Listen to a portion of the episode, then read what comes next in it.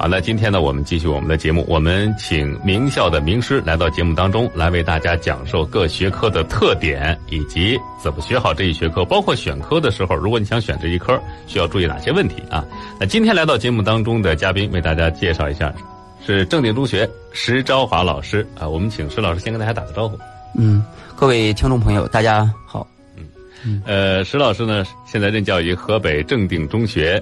历史学科，他是学科带头人啊，也是石家庄市教科所兼职教研员，石家庄市首批特级教师工作室成员，河北省首批特级教师工作室成员，河北省“三三三”人才工程第三层次人才呃第三层次人选，河北省先进德育工作者，石家庄市青年拔尖人才，石家庄市。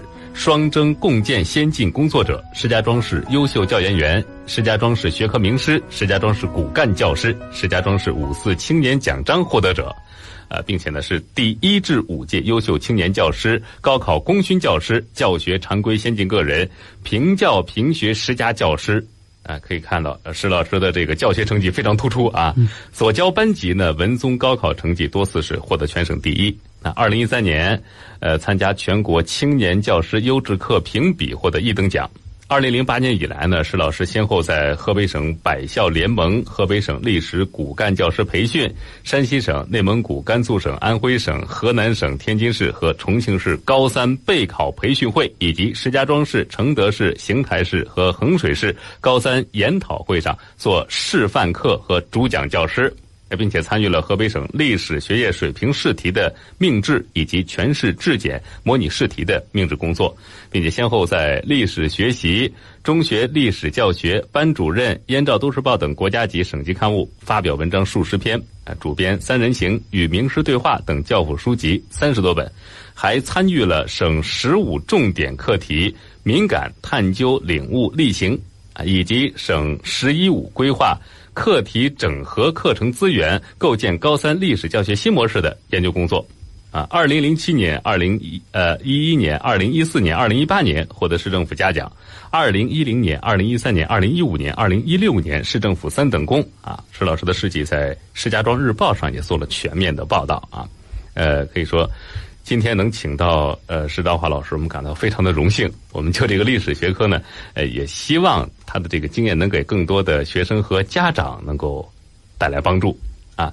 那石老师，我们都知道啊，就是现在呃初中、高中这个衔接这么一个阶段，其实我们这期节目呃主要针对的还是刚上高中的孩子们，让他们对于这个学科、对于高考的改革能有一个全新的认识啊。那么呃。初高中这个历史学科会有哪些变化？就初高中历史有哪些不同？我们先从这个方面来认识一下高中历史。嗯嗯，大家好。嗯，从这个历史学科的学习上来看呢，我们首先应该有一个基本的认知。嗯，就是历史学习呢，它这个通史是历史学习的基础。嗯，我们通常说这个人历史知识很好。嗯，叫什么呀？熟读二十四史。哎，呃，这个二十四史其实。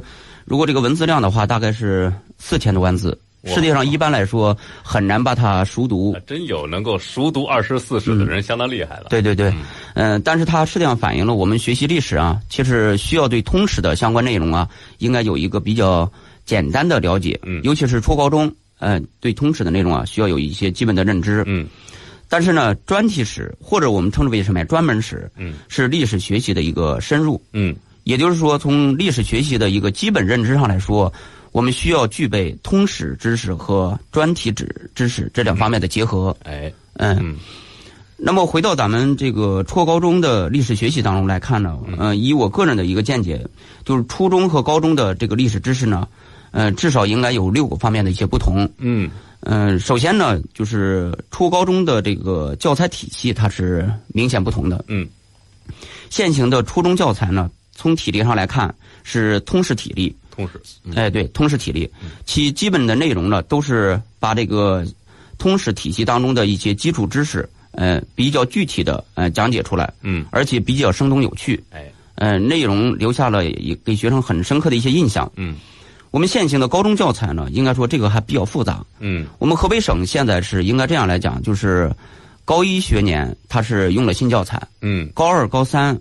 和前几年的时候用的是这个老教材，老教材的时候实际上是专题版的。嗯，现在高一年级呢，也就是说现在新入高中的这些学生，他基本上是通识版的。哎，呃，如果以现行的高一年级的这个教材来看呢，从体力上来看，它是通识加专题。嗯，就是如果以后我们只是作为这个学业水平考试的话，你必须得把通史的两本书，呃，相关内容呢得掌握好。嗯，如果以后选历史的话，还要进一步的学专题史。哦，从内容上来看呢，这个高中的这些历史知识呢，它侧重于探究重大的历史事件的这个原因、特点，包括影响和评价，嗯具有很强的这种理论性和逻辑性。嗯呃，要求学生有很强的这种分析能力。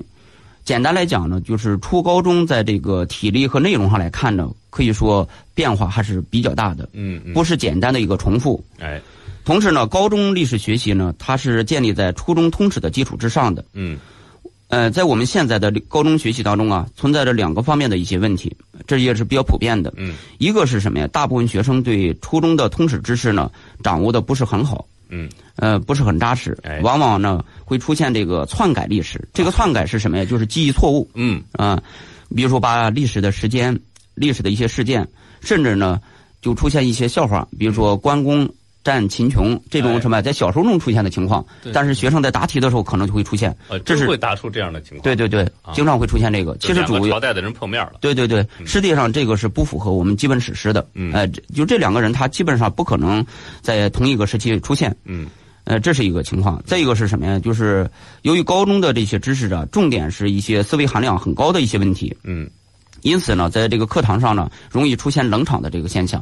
哦所以很多学生初中的时候，呃，然按照老师的要求，他学习历史的时候没有什么困难。嗯，但是到了高中以后啊，尤其是进入这个什么呀，这个高二、高三年级的时候，嗯，学习历史的时候，很多同学听课的时候可能就有一些困难。嗯为什么呀？他听不懂老师讲的一些东西。哦要解决这些困惑，提高咱们课堂学习的这个有效性，做好初高中历史知识的这个衔接呢，我想应该是一个非常重要的一个方面。嗯嗯，哎，你得清楚初中的这些侧重点和高中它应该是不同的。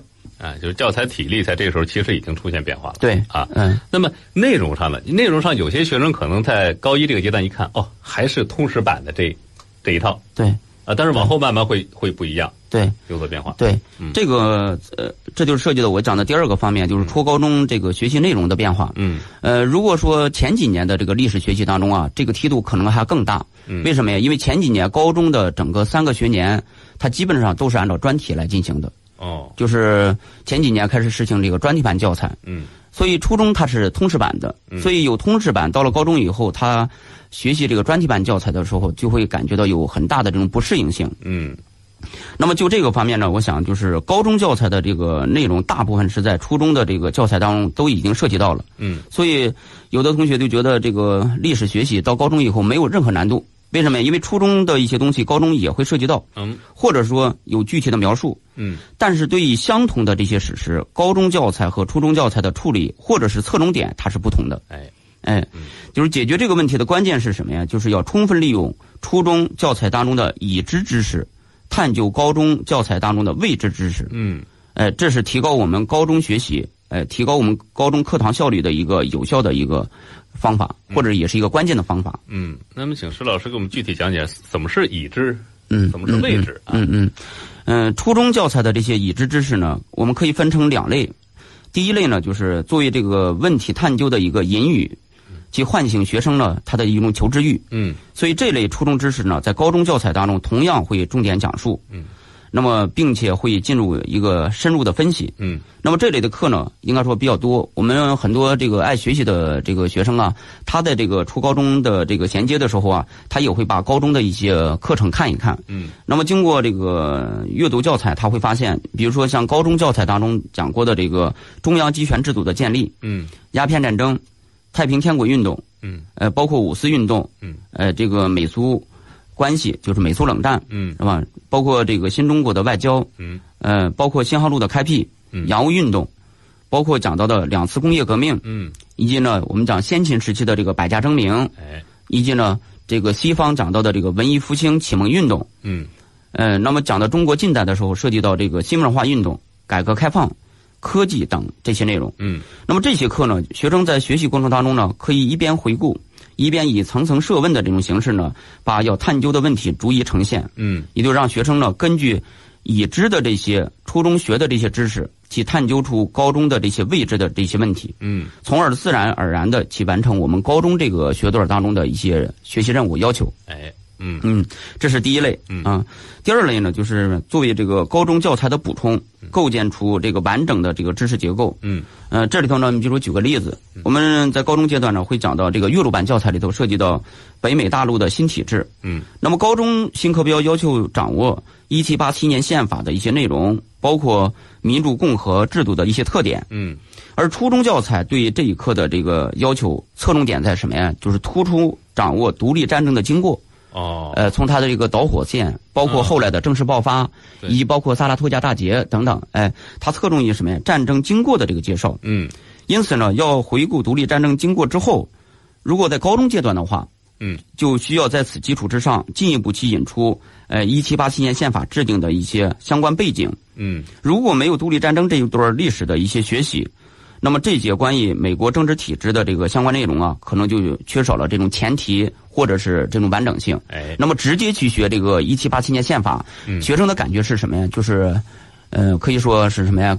就是对整个内容的理解，它缺少背景的这种铺垫，嗯嗯往往对问题的理解是只言片语的，或者说理解不是特别到位。嗯，他可能不明白一七八七年宪法为什么会在这个时期来完成，哎，对对对，有什么重要作用，他可能也不是太理解。对对对，嗯也就是说，形成一个到了高中阶段以后，在初中的这个知识的基础上，形成一个完整的知识体系、嗯知识结构。而这个知识结构当中，特别重要的就是需要初中的这些作为背景性的这些问题的这种铺垫。哎，嗯嗯嗯，到了高中就升华到一个新的阶段了。对对 对，但是这个背景和呃它的这个背景和前后串联的这个作用还是存在。对对对，嗯，应该说很重要。嗯，所以新课程当中，高中的这些教材的侧重和初中的这个侧重啊，它是差异比较大的。嗯高中阶段的话，更多的还是侧重于这些重大的历史史实的这些因果关系。嗯呃，包括这个有些小专题、大专题的归纳、比较哎、总结，嗯哎、这个东西也很多。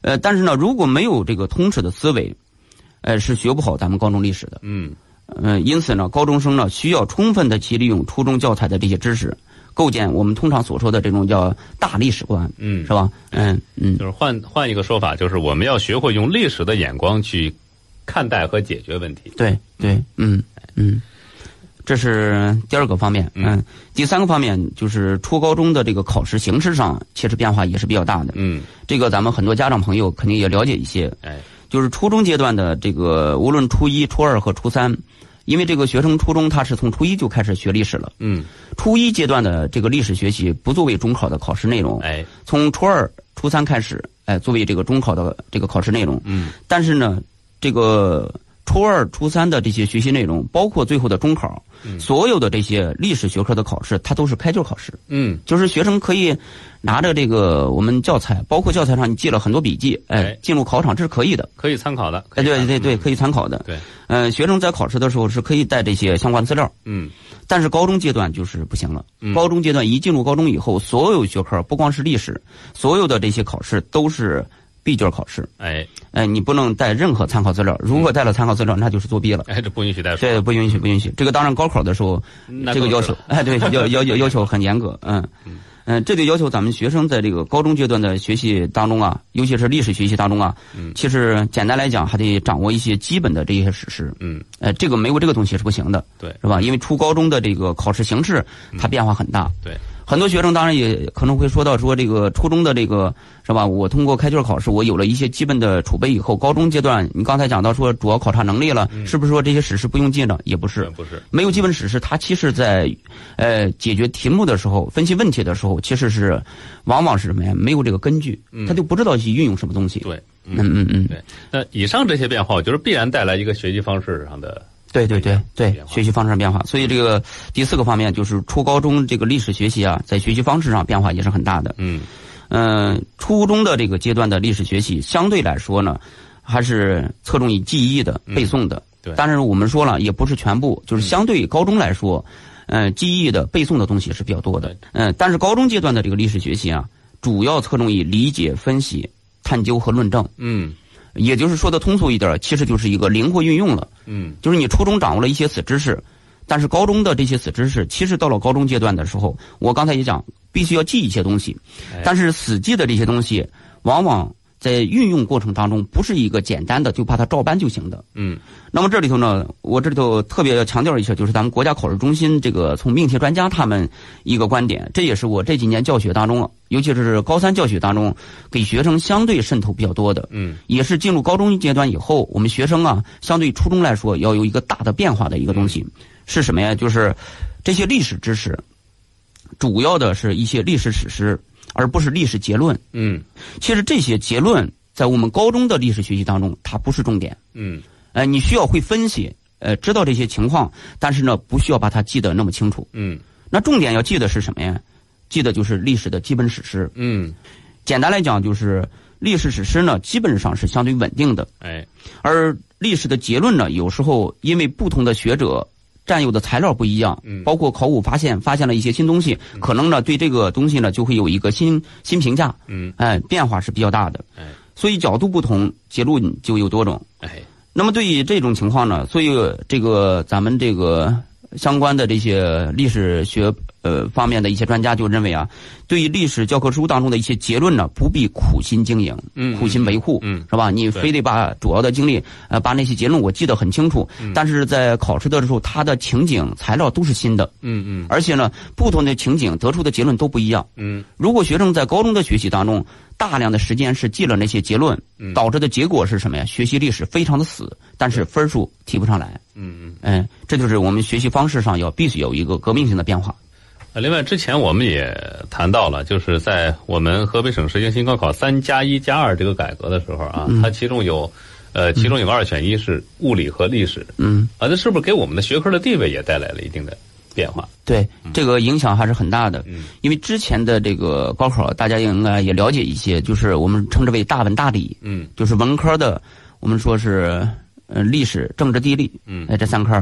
那么理科的主要是物理、化学和生物。嗯那么到了这个这几年的时候，那么我们初高中的这个就历史学科的学科地位呢，也发生了一些变化。嗯，那么初中学段的这个学习呢，其实大家可能也清楚，就是相对很多孩子们呢，把的主要精力放在了像语文、外语、数学，包括物理、化学。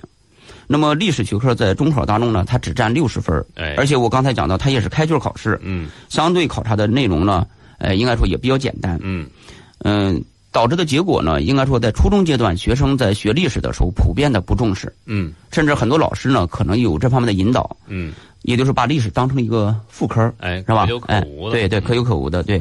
而到高中阶段呢，这个河北省呢采用了刚才您提到的这个嗯。三加一加二，哎。哎，这个其实已经在这个三年前的时候开始逐渐谋划。嗯现在整个高中阶段的高一、高二、高三，基本上都是这个模式了。嗯那么历史学科是必考的科目，嗯呃，是作为一这个，而且它是实考分儿嗯这个这个二里头就是从四科当中选出的两科，它是一个等级赋分嗯等级赋分实际上就是，呃，这要看你呃参加考试的时候，这个相应的选择这些科目的人员的这个他的程度好和差。嗯，但是历史呢，它就是看你的试考分你是多少分，最后就是多少就是分儿。卷面分，对，嗯所以按照教育部的这个说法，呃，这个可能也说的比较有意思，嗯讲的是什么呀？说物理呢是咱们这个科学之母，嗯，而历史呢是人文之父。哎，哎，物理和这个历史成了这个 上升到父母的这个高度了。高度了，嗯嗯嗯，所以由由此也可以看出，相对于初中来说，高中历史学科的地位明显的提高了。哎，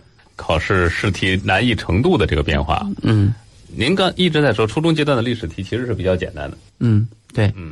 嗯、初高中的这个历史试题呢，其实受高考的影响啊，应该说，嗯、这几年的这个中考当中的试题呢，嗯、难度实际上这几年也并不是说想象的那么简单。嗯，呃，它主要是受高考的这个影响。哎，嗯，但是呢，总体上来讲呢，初中的这些知识，呃，从这个中考的要求上来说是比较低的。嗯呃，初中阶段的历史试题总体上是相对比较简单的，嗯，侧重于记忆的这些内容比较多。哎，但是高中阶段的这个历史考试的试题啊，相对比较难。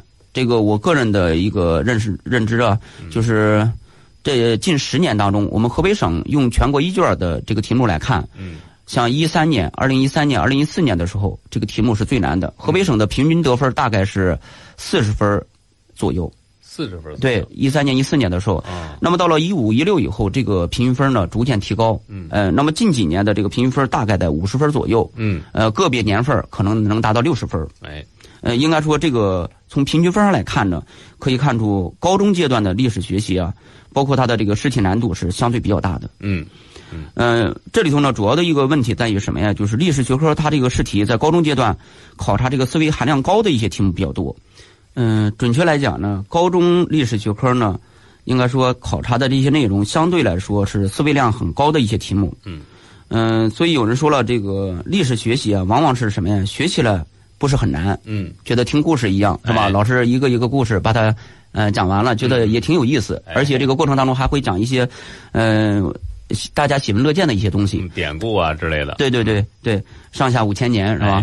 但是实际上你会发现，一考试，尤其是这种正规的，呃，像高考这种性质的试题，嗯嗯，历史学科的这个试题啊，是往往是不太容易，嗯，甚至感觉还挺难。要学起来容易，答起来难。对对对对 对，咱们这个历史学科往往高中阶段这个特点还比较明显。嗯，那接下来我们接着请佘老师来谈谈，就是高中历史学科它有什么，就自己这门学科有什么突出的特点？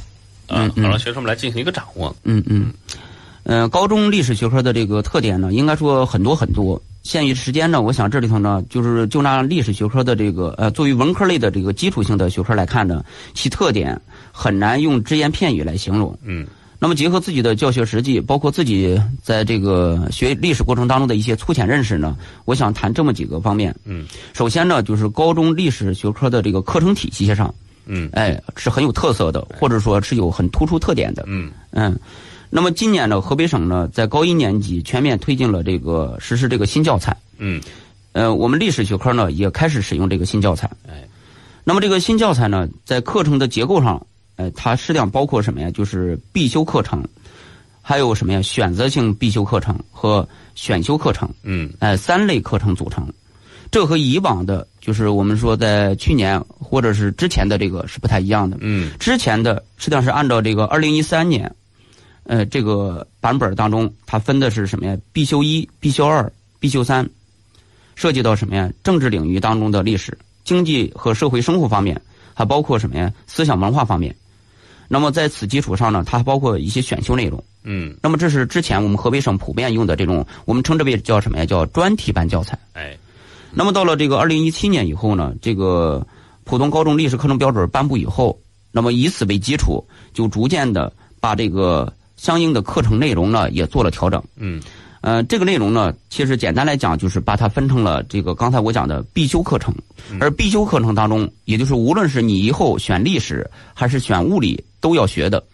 也就是一般会在这个高一学年或者是在高二学年，这个可能各各个学校可能要求不一样，呃，是必须要统一学的。这个学的内容是什么呀？叫中外历史纲要。嗯，它是分上下两册。嗯，呃，这个中外历史纲要呢，它是按照通识的体系来进行编排的。嗯，如果以后我们选了历史了，呃，那么选了历史以后，除了学这两本书以外，我们还要学这个选择性必修，还包括一些什么呀？选修课程。哎，呃，这个内容包括你比如说国家制度与社会治理。嗯，经济与社会生活、文化交流和传播等等，嗯，呃，还甚至还包括一些史学入门了，嗯，呃，包括一些史料研读了等等，哦，这个内容，嗯，呃，应该说整个高中的这个学科的课程体系，随着这个一七年新课程标准的这个颁布啊，它的内容呢更加丰富了，嗯，总体上的一个感觉是什么呀？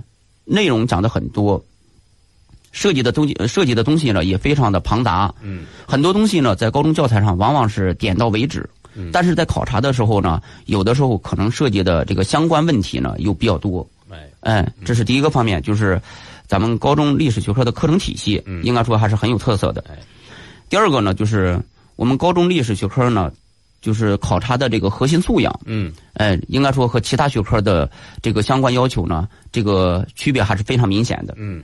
历史学科的这个核心素养主要包括呃这个像唯物史观，嗯，呃这是排在第一位的，呃时空观念、史料实证、历史解释，包括这个家国情怀，哎这五个方面，这个建议大家可以在这个高中阶段的时候，呃借鉴我们这个什么呀这个历史地图册，哎这个最权威的历史地图册是什么呀？谭其骧主编的这个历史地图册，哎，这个很好。嗯，呃，这是咱们历史地理学的这个可以说泰斗级的人物。嗯，也是复旦大学的这个历史地理系的开创者。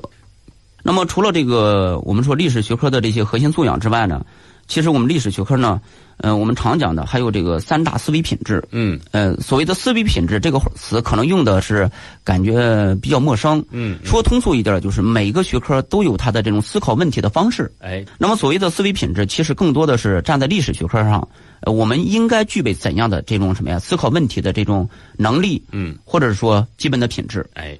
呃，我常用的给学生讲的一个就是历史学科需要有比较强的这种理性思维能力，但不是理科思维能力。哎，理性，哎，理性思维能力，对。那么理性思维能力，其实这里头呢，就是说，我们有的时候看历史问题的时候，不能想当然的。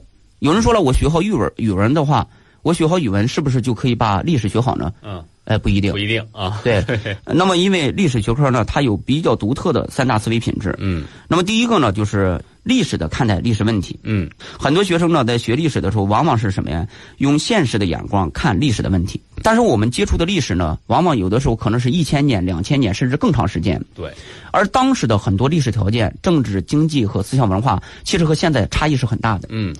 这就是我刚才说的什么？要历史的看问题。对。要还原当时的那种条件，嗯，是吧？在那种特定的环境下去看待这个历史问题，才能准确的捕捉到它的这个真正的内涵。嗯，哎，这是第一个。嗯，第二个呢，就是养成用材料说话，并依据材料澄清问题、说明问题的这种思维品质。嗯，第三个就是我们在历史学科当中学习当中，也就是以后如果我们到了社会以后，即便以后不搞历史专业，嗯，但是呢，历史学科当中的一些思维品质。哎，我下面讲的这个应该说也是特别有用的。嗯，他讲的是什么呀？就是用比较类比的这种方法来思考历史的这种思维品质。嗯，哎，叫什么呀？比较类比。比较类比。哎，或者说类推是吧？嗯，这个。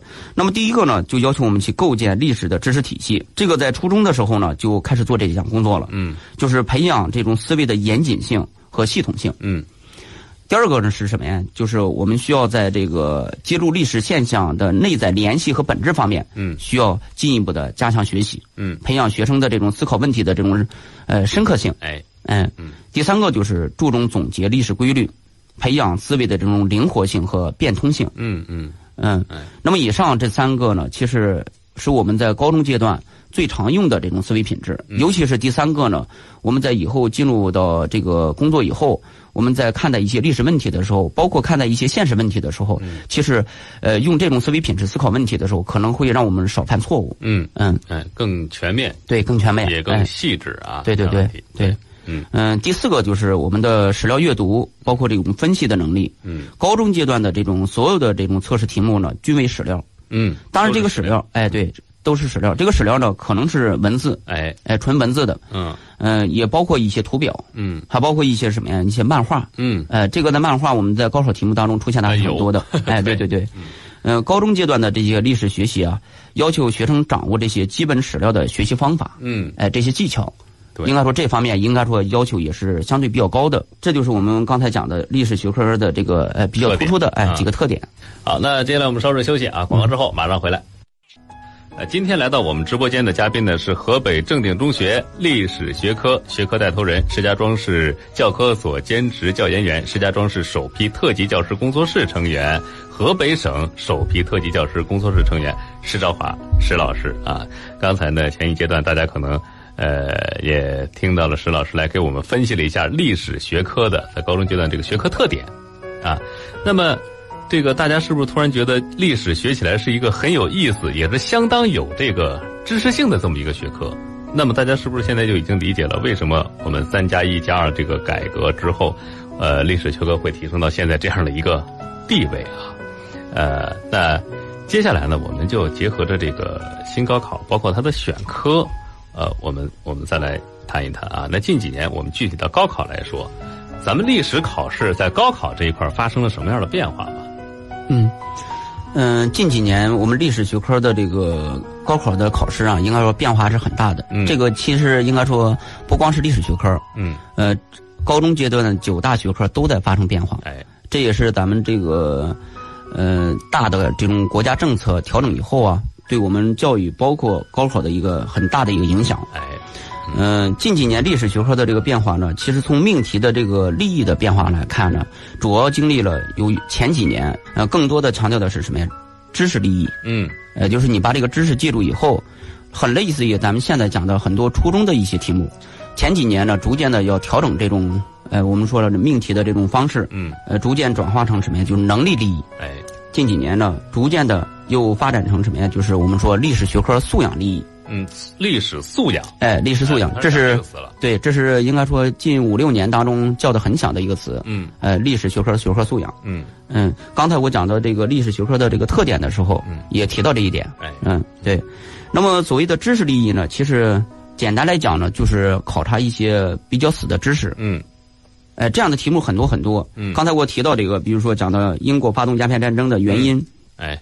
鸦片战争中国战败的原因，这个问题其实你不需要去分析情景。嗯，其实甚至你在接触题目之前的时候，你通过这个什么呀，背诵课本，背诵这些相关知识，就可以把它掌握好了。哎，那么能力利益呢？其实这里头需要大家要清楚的就是我们历史学科的，呃，能力要求呢，呃，我们概括起来就是四个大的方面。嗯，获取和解读信息。嗯，调动和运用知识。嗯，描述和阐述事物。嗯。论证和探讨问题，这四个方面，四大能力。哎，其实从近几年这个河北省我哪我看到的这些高考的这个学生的数据来看呢，这四大能力当中前两项的能力相对来说是得分比较高的。嗯，就是获取和解读信息，就是拿到一个材料以后，你从材料中提取一些有用的东西。哎哎，包括呢。在主观题当中，比如说他让你结合所学知识，嗯，嗯，比如说结合鸦片战争或者是工业革命的一些相关知识，嗯，进行一些补充，嗯，这称之为什么？调动和运用知识，这些基本上得分都是比较高的。哎，哎，但是实际上到了高中阶段以后呢，这个得分相对偏低的是什么呀？就是描述和阐述事物，嗯，论证和探讨问题。哎，这个在高考题目当中啊，涉及到这两项能力的得分都普遍比较低。嗯。这两项能力实际上是什么呀？就是通俗来讲，就是我们平常讲故事的能力。嗯，比如说遇到一个话题，你要把它讲得很清楚，嗯，让这个听的人呢能够把你讲的东西听懂。哎，哎，就是这种能力。嗯，但是现在的高中生普遍的在这方面的能力都降低了。可能就是对对对，可能是咱们现在的整个课堂模式当中听的比较多，嗯，你主动表达的时候少，哎，但是高中阶段的话，因为东西比较深、比较难，更多的是老师的讲比较多，或者是通过训练，哎，那么学生张口说或者是表达的这种情形就少了，嗯，所以在高考题目当中，描述、阐述事物和论证、探讨问题的时候，相对得分都不是特别高，嗯，这几年呢。更多的，我们强调的是素养利益。嗯，这个素养利益开始提出来以后呢，其实很多人有一个误区，什么误区呢？就觉得说现在是素养利益了，不需要掌握那些知识了，也不需要有什么能力了，只需要有素养就行了。我们不背了。呃，对，不需要背了。对对对，其实这是一个误区。嗯，嗯，我通俗来讲，这个历史学科的这个素养是什么呀？咱们应该说很多这个家长呢。可能都学过车，嗯，有驾本，对不对？那么这好比是一个学员一样，嗯。那么比如科目一它是理论，哎，呃，包括科目四也是理论，是吧？嗯。呃，科目二和科目三呢，它是场内场外的，嗯。那么科目一这个，我们更多的把它叫做什么呀？就是这个知识层面的，知识层面，就是我们历史讲的这个知识。哎。那么科目二和科目三是什么呀？就是我们讲的能力，你这现场模拟是吧？是不是说有了知识、有了能力以后，是吧？那么我们是不是就会开车了呢？啊，还不行。哎，实际上真正达到会开车是说，当你拿到驾本以后，你在那种真实的环境当中，嗯，去呃灵活的是吧，很自由的，而且没有任何什么呀这个偏差的是吧？我能够很自由自在的去开车去，嗯，达到这个程度，而达到这个程度，其实就是我们历史学科当中所讲的素养。嗯，那你想一想，咱们从学车的这个例子当中，其实回过头来看历史学科的这个素养意义是什么呀？就是。如果单纯的去培养一种素养是肯定不行的，对，因为所有的素养它是建立在知识和能力基础之上的。嗯，没有知识和能力，单纯的讲素养，就好比我刚才讲开车一样，你没有经过科一、科二、科三、科四的这个系统的这个培训，对，和现场的这个模拟，那你基本上那就是不能胜任咱们在这个。呃，这个大街上、道路上自由的呃开车的这个需要，那您这叫无证驾驶？对，无证驾驶，对对对对，所以这就是我们这几年高考的一个挺大的一个变化。嗯，那么这个变化的背后呢，其实我们再进一步的会发现呢，呃，对我们这个学科的一个要求是什么呀？就是要具备五个方面的这个素养要求。嗯，这五个方面呢，简单来讲就是第一个呢，就是要有这种准确通达的历史时空观念。嗯，呃，刚才我也一直提到的这个时空观念，空间上哎你要你要区分清。对，嗯时间和空间上哎就是准确通达的这种时空观念，嗯，是吧？这个方面呢，其实需要在平常的这个过程当中多积累，哎，同时呢，要多看一些历史地图册，它不是现实的这个，是历史地图册，嗯嗯，是吧？历史。曾经是个什么样子？对对对对对，包括一些什么呀？这个时间，时间其实很重要。哎，我们历史上经常讲说你，你学了一个东西，你你不知道它什么时候发生的，那你学这个东西恐怕就很难说准确。哎，对学历史必须要准确的把握这些时间。嗯，那么可以毫不客气的来说，就是我们高中的这些题目，包括高考，应该说都涉及到呃这些时间概念。嗯，但是时间概念呢，在我们考试当中呢，它并不是直接问你，比如说一八四零鸦片战争，嗯，是吧？然后一九四九年新中国成立了，它不是直接的考察这些简单的哪一年发生什么事儿了，嗯，而是通过什么呀？这些时序知识的掌握，让你去分析什么呀？这个时间背后的时代特征，嗯，对，也就是时代特征可能在我们学习当中可能更重要。哎，第二个方面就是这种求真求实的这种历史证据意识，嗯。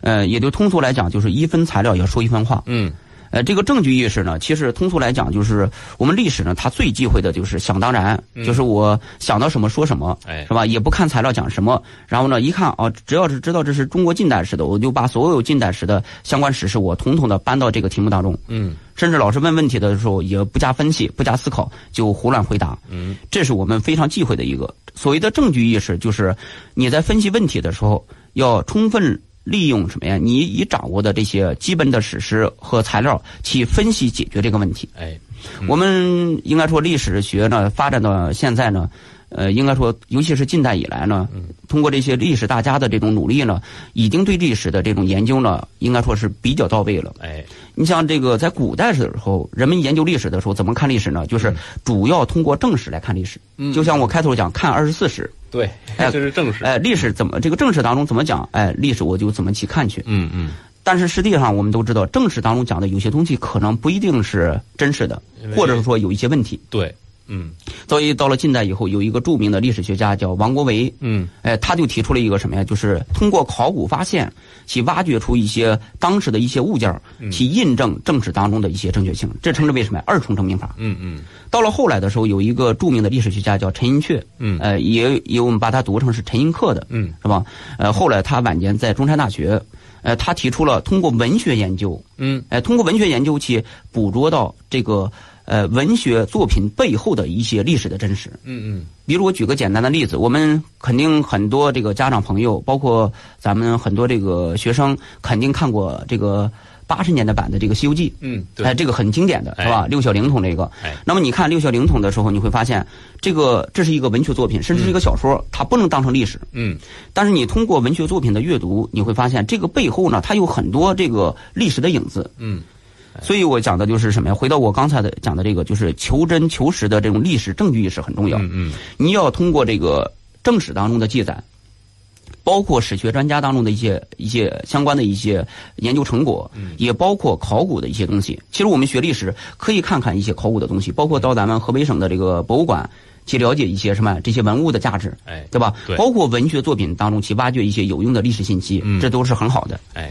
嗯，也就是一分材料要说一分话。嗯第三个就是回到现场的这种历史思维特征，嗯，也就是我刚才讲的这个历史的看问题。没错。哎，这个不再具体说了。这个第三、第四个呢，就是关照现实的这种历史价值引领。嗯就是我们看历史呢，其实不是说就是看一个简单的过去的一段历史，嗯很多过去的历史，我们在分析它的时候，实际上是受现实当中很多包括政策层面的影响的。嗯哎，这里头就讲到什么呀？关照现实的历史价值引领。哎哎，嗯那么最后一个就是要合乎逻辑的历史推理意识。嗯哎，这种推理、逻辑推理很重要，也就是我刚才讲的，呃，学历史呢，它得有一定的理性思维能力。嗯我不知道家长朋友了解不了解，就是在美国社会当中啊，这个两个行当它是比较吃香的，一个是什么呀？就是牙医，哎一个是律师。对哎，这个可能大家都知道，是吧？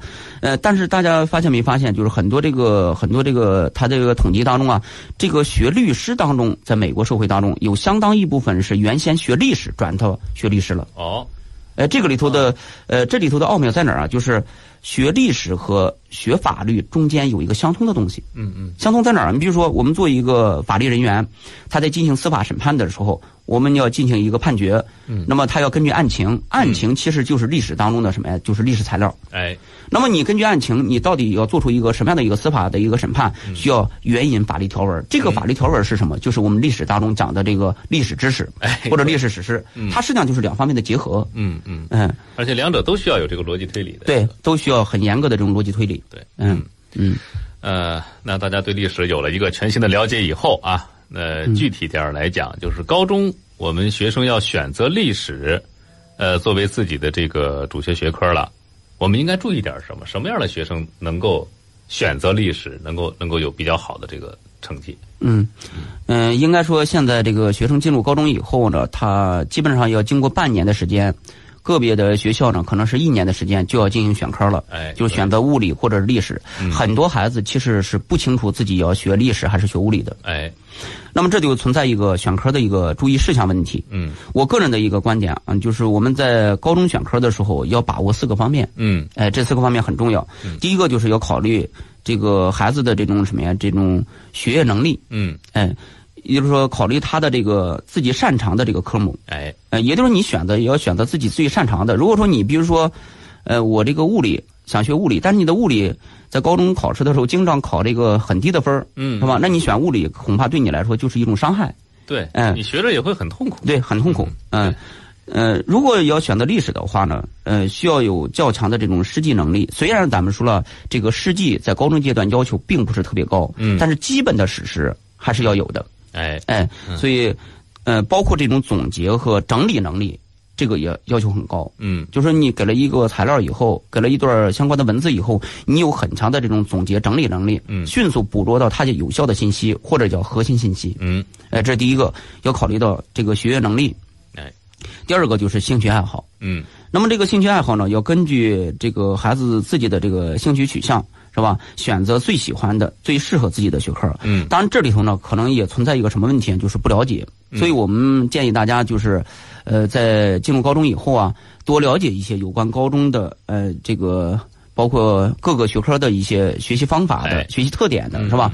这样一来呢，你在做出选择的时候，可能就会更好一些。哎，同时要考虑孩子，你比如说他小的时候，呃，他所涉猎的一些作品，或者说他看的一些书。是吧？这个可能也会有很大的帮助。哎，这可以做一个参考。对对对对，嗯，第三个就是要考虑一个专业的倾向问题，就是按照这个目标专业呢，对学科的要求呢来进行选择。嗯，或者是就根据这个专业的这个覆盖面积，呃，选择路径较宽的一些学科。嗯，呃，这里头呢，其实这个不同学科在大学的这个专业的这个关联度上，实际上是不太一样的。哎，嗯嗯。第四个还是要考虑到学校的实际。我说的这个学校实际呢，更多的是高中你所在的这个学校的实际。嗯，什么意思呢？就是说，呃，不同的高中，客观来讲，呃，在咱们河北省范围内呢，应该说这个很多就是有的学校是。相对来说，它的文科更好一些，嗯嗯，就传统的，比如说历史、政治、地理比较好一些。有的学校是物理、化学、生物这些学科，老师的这个师资比较强，嗯，而且这个整个教学成绩比较高。哎哎，如果你选择了相应的学校以后，要充分考虑到学校的这种办学条件，嗯，特色优势，嗯，包括这个刚才讲的师资力量，师资力量的配备。对对对，这个对你呃以后的长远发展来说，应该说有很大的这个影响。哎。嗯，那么在这里头呢，我还要特别强调三点，就是第一个呢，就是学生需要了解自己的这个兴趣爱好，就是刚才讲的这四点里头，这个我再特别强调一下。嗯，那么对于学生来说呢，选择了哪科作为这个选考科目，就意味着将来在学术兴趣、专业选择上，可能就要以此为依据。哎。呃，作为今后要学习的专业或者是从事的职业，嗯，当然这个可能上了大学以后，有些同学不一定就专门从事这个，但毕竟来说，你选择这个从高中阶段对以后的大学，它关联度是比较高的。对，呃，如果说你再跳槽干别的，或者说重新学别的，其实这个里头需要花费很大的力气。嗯。对，这是精力上的一种浪费。对对对，呃，这是对学生来说，这个是什么呀？第二个就是，如果偏离了自己的兴趣爱好，嗯，仅仅从功利出发，选择自己不喜欢的、不擅长的这些科目，那么就会给自己带来了很多学习和生活上的一些困难。嗯，也就是经常会出现什么呀？你比如说我，我选择了这个自己不喜欢的，上课听的时候感觉到很痛苦。嗯，是吧？嗯，学不进去。对，学不进去。嗯。一般来讲呢，学生在初中阶段就已经表现出了不同的兴趣爱好。嗯，到了高中阶段呢，需要在学习当中进一步明确自己的兴趣爱好。哎，呃，并且保持一定的这种稳定性。哎，哎就可以了。嗯。第三个就是，呃，选择历史学科的话，需要历史知识有浓厚的兴趣。嗯。呃，有较强的历史感悟能力。对。呃，不一定说我读了多少历史书，但是这种对历史的这种兴趣感应该必须要有的。哎，哎嗯，哎，这是第一个需要强调的，就是，呃，学生要了解自己的这种兴趣爱好。兴趣爱好。哎，第二个方面就是要了解高校不同专业的这个科目的要求。嗯，哎，这个也挺重要。对，学生选择这个选考科目呢，首先要给予自己的兴趣爱好，嗯但也受到高校专业的一些要求的影响。哎，呃，不同高校的这个不同专业呢，对于报考学生的这个考试科目呢，要求也不一样。嗯，有的专业至少要列出一门必考的科目，嗯，学生呢要根据报考的这个院系和专业的要求，哎、进行自己的一些选考科目的一些选择。哎，嗯，对，呃，那么第三个就是这里头呢，选如果说，呃，因为我是教历史的，所以我再特别强调一下，如果说选报历史学科的这个组合的话，要注意的一个问题。嗯，那么选择历史学科呢，原则上来说，这个组合还是很多的。哎，对，哎，三加一加二当中，这个二里头，它这个从四个里头自由选择，嗯是吧？对呃，适量组合还是挺多的，但实际上各个高中应该客观来讲，呃，不大可能把所有的组合都开全。嗯，因为这里头涉及到场地的问题，也就教室的问题对、师资的问题，嗯包括比如说有的组合报考的人数很很少，就两三个人，嗯，可能这样来这样来说呢，它这个组合呢就受到影响了。